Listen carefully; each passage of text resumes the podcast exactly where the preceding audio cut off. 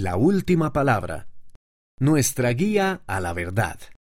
Por el presidente Dallin H. Oaks, primer consejero de la primera presidencia.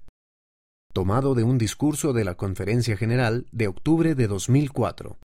Desde tu ubicación en el camino de la vida, tienes miles de kilómetros por delante y muchas elecciones que hacer a medida que procuras regresar con nuestro Padre Celestial.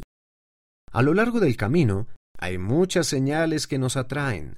Satanás es el autor de algunas de esas invitaciones. Él procura confundirnos y engañarnos a fin de conducirnos a un camino vulgar que nos aleje de nuestro destino eterno. Quisiera compartir cómo puedes evitar ser engañado. Primero, se te ha enseñado la rectitud y se te ha persuadido de la verdad. Persiste en ello. Aférrate a las escrituras cuyas enseñanzas nos protegen del mal.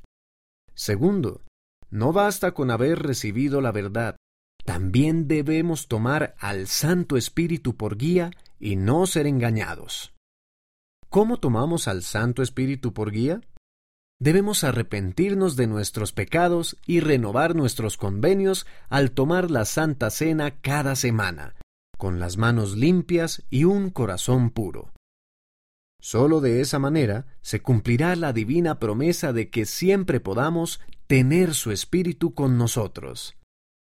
Ese Espíritu es el Espíritu Santo, cuya misión es testificar del Padre y del Hijo, enseñarnos y guiarnos a la verdad. Atraer. Tratar de captar tu atención o lograr que lo sigas. Destino.